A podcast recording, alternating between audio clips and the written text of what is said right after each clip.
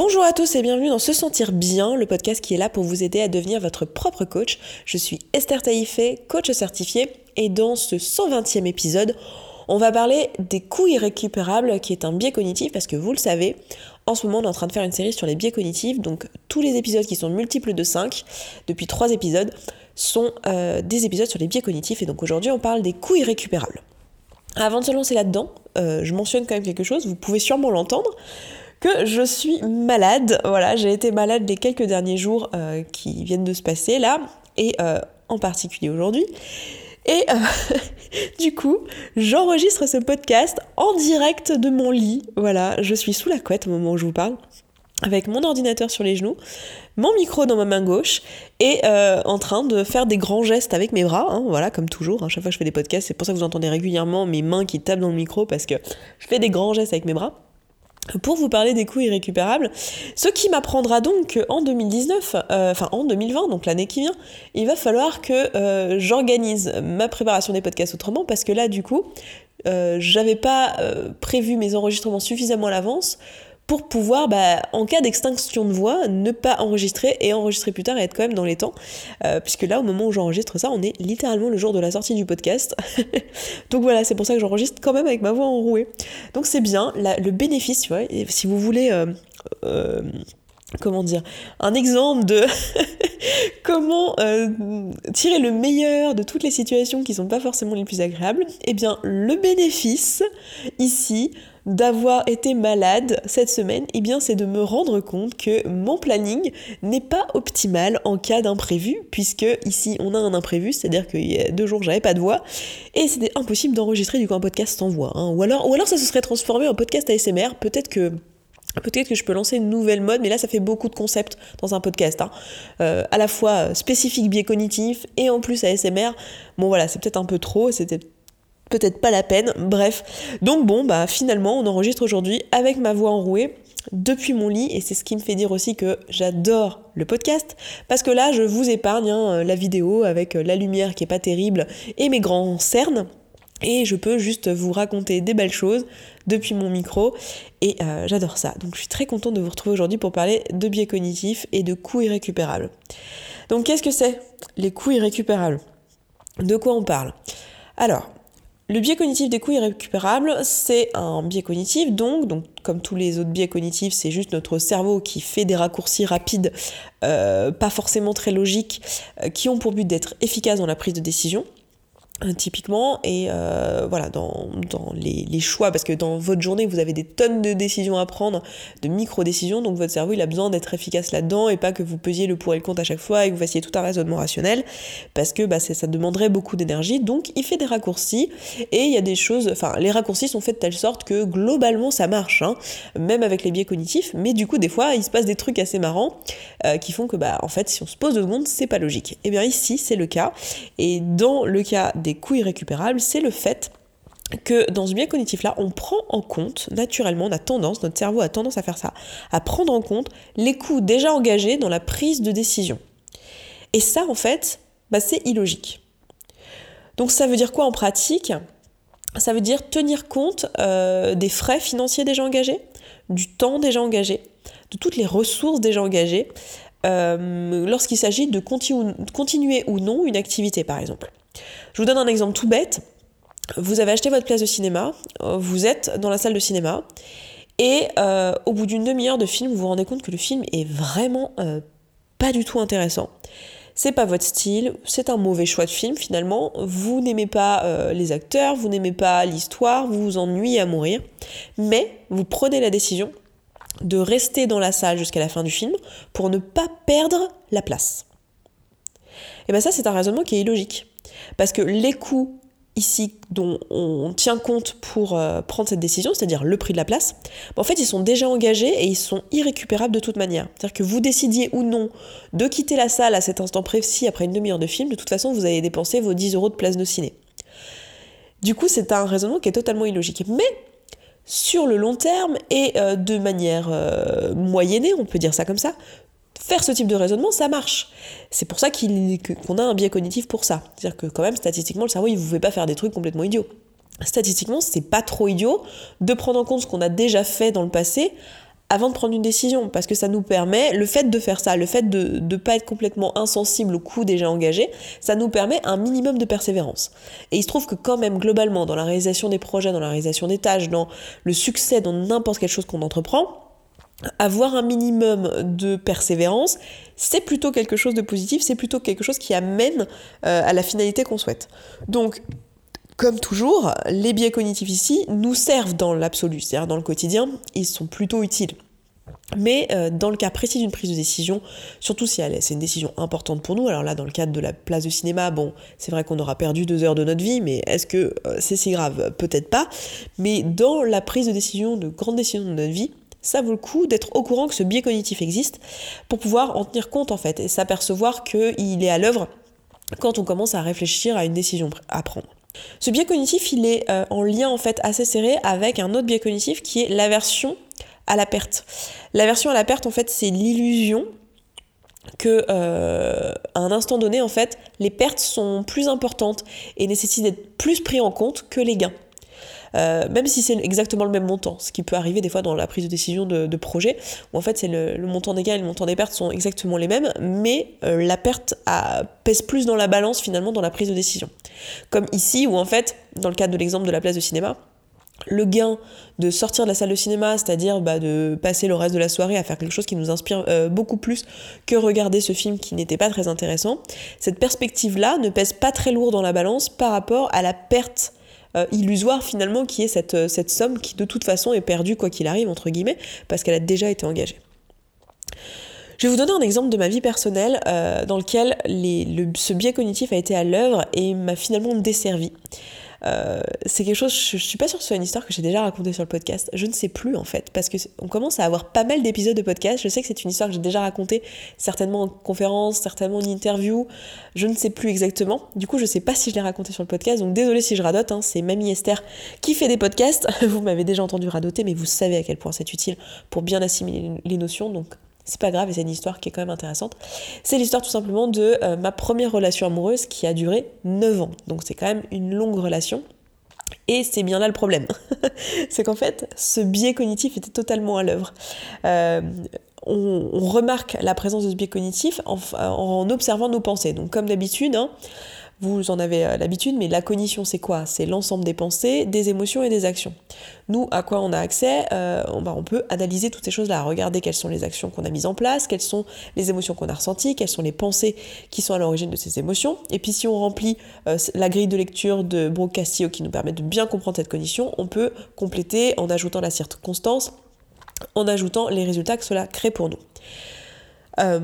Donc si on regarde les pensées en question, dans le cadre d'une relation comme ça qui se termine au bout de 9 ans, donc dans mon cas, en fait c'était une personne avec qui je m'entendais très bien. C'était une personne qui était euh, bah, une très belle personne, avec de très belles valeurs. Euh, on a grandi ensemble, puisqu'on est resté ensemble de euh, nos 19 ans à nos 28 ans. Donc c'est c'est vraiment des années, des longues années de construction, en fait, pendant lesquelles on, construit notre identité, notre vie adulte. Et voilà, non pas qu'on soit pas adulte à 19 ans, mais on n'est pas, on n'est pas totalement clair sur ce qu'on veut faire dans notre vie, sur nos valeurs et sur toutes ces choses-là à ces âges-là. En tout cas, nous, on ne l'était pas. Euh, et, du coup, ben, on, on, s'est engagé comme ça dans notre vie euh, à faire voilà, un an de relation, deux ans de relation, trois ans de relation. Et moi, j'ai commencé à avoir des pensées euh, très vite en fait, très très vite dans cette relation. J'ai vu qu'il y avait des choses qui n'allaient pas marcher sur le long terme, dans la vision long terme. C'est-à-dire que lui, il n'avait pas envie de construire les mêmes choses dans sa vie que moi. On n'avait pas les mêmes visions. Moi, je savais que je voulais être indépendante, que je voulais monter ma boîte. Alors, j'avais pas encore mis des mots dessus et j'avais, j'étais pas encore assertive à ce sujet-là. Mais c'était vraiment quelque chose auquel j'aspirais. J'aspirais à beaucoup plus de, de, manière générale, beaucoup plus de liberté, beaucoup plus d'aventure, beaucoup plus de voyages, beaucoup plus de choses comme ça, alors que lui était un caractère beaucoup plus posé, qui aspirait à une vie de famille, à des choses un peu plus calmes euh, que moi.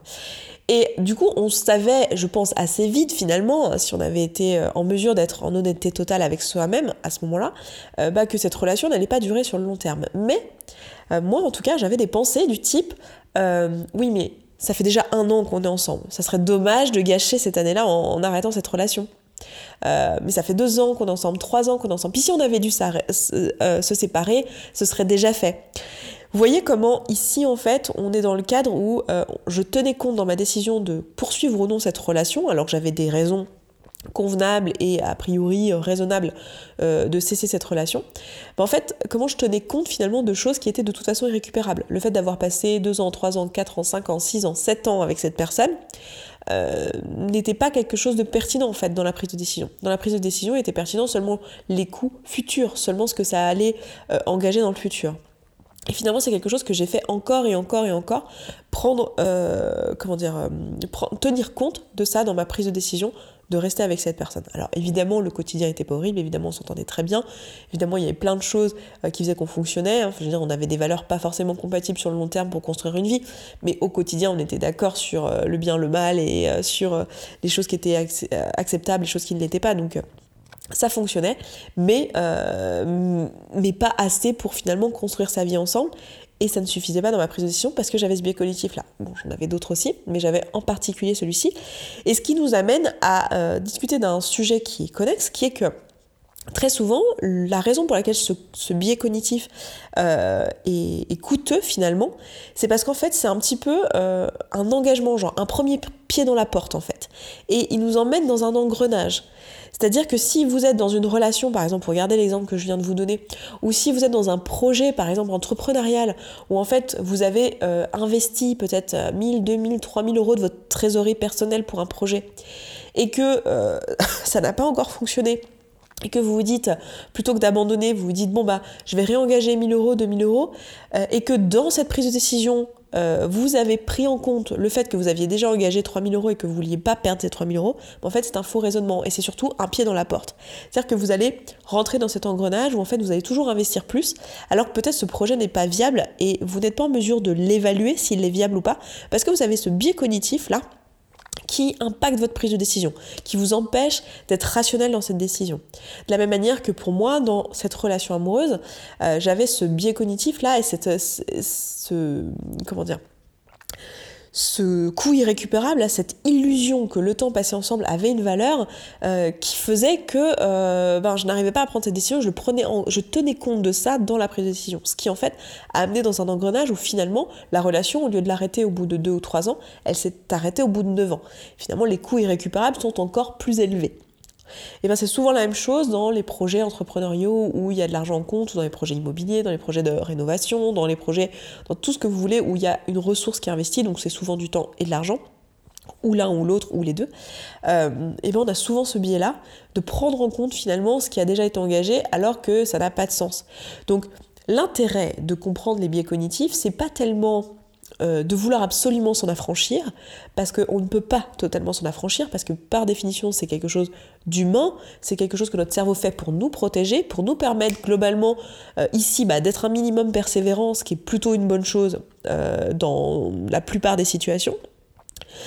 donc le but c'est pas de, s'en affranchir totalement et c'est aussi d'avoir l'humilité de reconnaître que ben on reste des êtres humains avec une cognition et qu'on pourra jamais s'en affranchir totalement mais c'est de savoir qu'ils existent pour que ici, dans le cadre de grandes décisions dans notre vie, on puisse savoir que, en fait, ce biais-là pourrait être à l'œuvre. Et du coup, euh, être mis en garde, en fait. Et se dire, bon, bah voilà, si je commence à tenir compte du temps que j'ai déjà investi, de l'argent que j'ai déjà investi, en fait, c'est pas logique et c'est pas pertinent à prendre en compte dans cette prise de décision. Et surtout, ça pourrait m'amener dans un cercle vicieux, dans un engrenage qui serait négatif.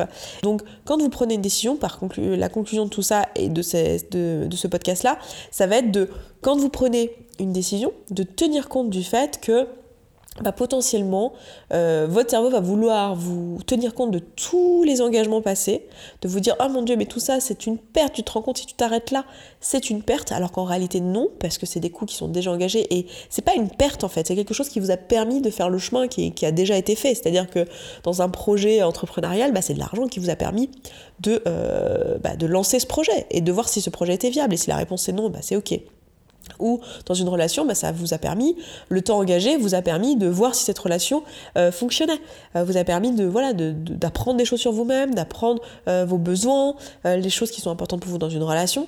Et il s'est avéré que bah, cette personne n'était pas la personne avec qui vous aviez envie de faire votre vie, mais en soi, vous n'avez pas perdu votre temps, vous n'avez pas perdu votre argent. Tout ça, c'est une illusion de perte, en fait, et une illusion que cette perte en plus est plus importante à prendre en compte que le gain potentiel euh, de juste arrêter là, de juste arrêter cette relation, de juste arrêter ce projet et euh, de passer à la suite.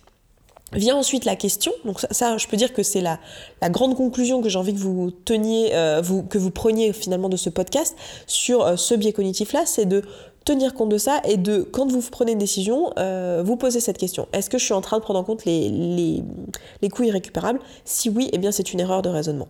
Maintenant vient la question de, ok, comment je sais si je dois persévérer ou pas?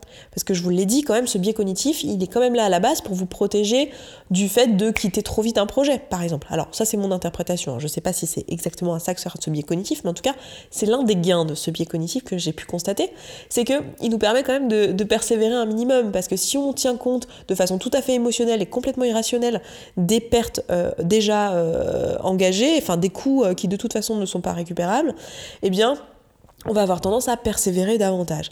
Donc comment on sait si là dans un projet euh, bah, c'est pertinent de s'arrêter ou dans une relation c'est pertinent de s'arrêter ou s'il faut persévérer? Bah, C'est là que ça va être intéressant de faire un raisonnement logique dans un premier temps et euh, surtout d'interroger son intuition. Ça va dépendre évidemment de la situation. Est-ce que c'est une situation où l'intuition a très peu d'impact? En fait c'est plus une situation où la décision se fait euh, de façon pragmatique, à la logique, c'est des calculs, je sais pas, ça va être un choix euh, d'appartement en fonction du loyer ou je ne sais quoi, il n'y a pas tellement euh, d'émotionnel ou d'intuitif à prendre en compte. Mais dans tous les autres cas, dans toutes les situations où le rationnel a peu sa place, euh, ben en fait, il va être important pour nous d'écouter notre intuition et de prendre le temps de se poser et de se dire, ok, rationnellement, la bonne décision c'est ça, émotionnellement, euh, je me dis ça, donc émotionnellement, je vais sûrement aller vers mon biais cognitif, et mon intuition, qui elle est, ma, est ce qui est connecté à qui je suis vraiment, à mes valeurs, à la personne que j'incarne, à la personne que je veux être, à ce que je juge de manière tout à fait subjective comme bon ou comme mauvais. Ça, ce sont mes valeurs, ce sont, qui je suis vraiment. Cette intuition, elle est aiguisée pour ça, pour me faire aller dans cette direction-là, dans la direction de mes valeurs. Eh bien, euh, je me pose la question, tiens, que me dit mon intuition dans cette prise de décision. Très souvent, si vous voulez avoir accès à votre intuition et euh, être en mesure de reconnaître le signal de l'intuition parmi tout le bruit de fond qu'il y a entre l'émotionnel et le rationnel, le mieux c'est de faire un peu, alors là c'est la, c'est la physicienne qui vous parle, même l'astrophysicienne qui vous parle. En astrophysique, on dirait le mieux c'est de faire un dark vous savez, quand on prend des photos du ciel, quand on prend des images euh, du, ciel euh, étoilé, en fait, on fait aussi une image. Par exemple, si on essaye de prendre, je sais pas, une photo de la Lune ou une photo euh, de, je sais pas, de Jupiter, par exemple, et ben en fait, euh, on a un bruit de fond, on a de la lumière, on a de la, pollution lumineuse, c'est-à-dire que le fond du ciel n'est pas tout à fait noir. Et du coup, euh, pour bien distinguer la planète ou euh, l'astre qu'on essaye de prendre en photo, ce qu'on fait, c'est qu'on pointe notre télescope juste à côté pour prendre une photo du noir qui en fait n'est pas noir tout à fait puisqu'il y a de la pollution lumineuse, parce qu'il y a des, des, réverbères autour de nous, parce qu'il y a ne serait-ce que la la diffusion dans l'atmosphère de la lumière euh, qui provient à la fois de l'extérieur et de l'intérieur de, la Terre. Quoi. Donc on a, on, a voilà, toute cette pollution lumineuse qui fait que notre, ciel noir n'est pas tout à fait noir. On prend une image qu'on appelle le dark, euh, qui est euh, bah, prendre une image du fond du ciel et après une image de, euh, de l'astre qu'on veut prendre en photo.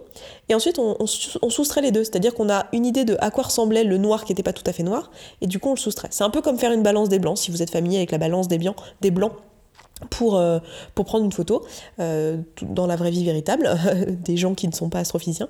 Et euh, bah, quand on fait une, image en astronomie, on fait ça, on appelle ça le dark. Et bien ici, ce que je vous...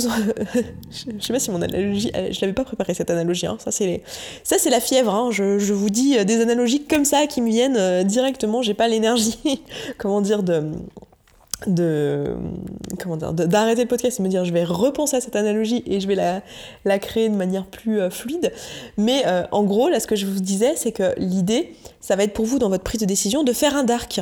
C'est-à-dire de, de, regarder quel est le bruit de fond en fait. De vous dire ok plutôt que d'essayer de discerner quelle est mon intuition au milieu de tout ce brouhaha et euh, d'essayer de vraiment de regarder cette petite planète là, euh, d'essayer de la distinguer au milieu de ce ciel qui est quand même pas mal pollué euh, au niveau de la luminosité, bah, plutôt que de faire ça, ce que je vais faire c'est que je vais carrément pointer la pollution lumineuse et je vais prendre une photo de ça et ensuite je vais le soustraire pour soustraire à la photo finale pour voir de manière plus claire l'intuition ou de manière plus claire l'astre. Donc ici, dans notre situation, ça va être je vais observer ce que me dit mon mental, donc ce que me dit ma partie rationnelle, je vais observer ce que me dit ma partie euh, émotionnelle, Et je vais vraiment regarder ça, je vais me dire, tiens, émotionnellement, je me dis, ah non, mais quand même, j'ai déjà engagé 3000 euros, euh, je peux pas les perdre, voilà. Donc je, regarde tout ça, je le tiens, j'en tiens compte, je mets dans mon pour et dans mon contre. Je fais pareil au niveau rationnel, au niveau rationnel, ah bah oui, non mais faudrait persévérer, c'est important de persévérer, non. Et donc j'ai ça, et je me dis maintenant, ok, compte tenu de ça, donc tout ça c'était le rationnel, c'était l'émotionnel, ok, maintenant qu'est-ce qui reste Que me dit mon intuition?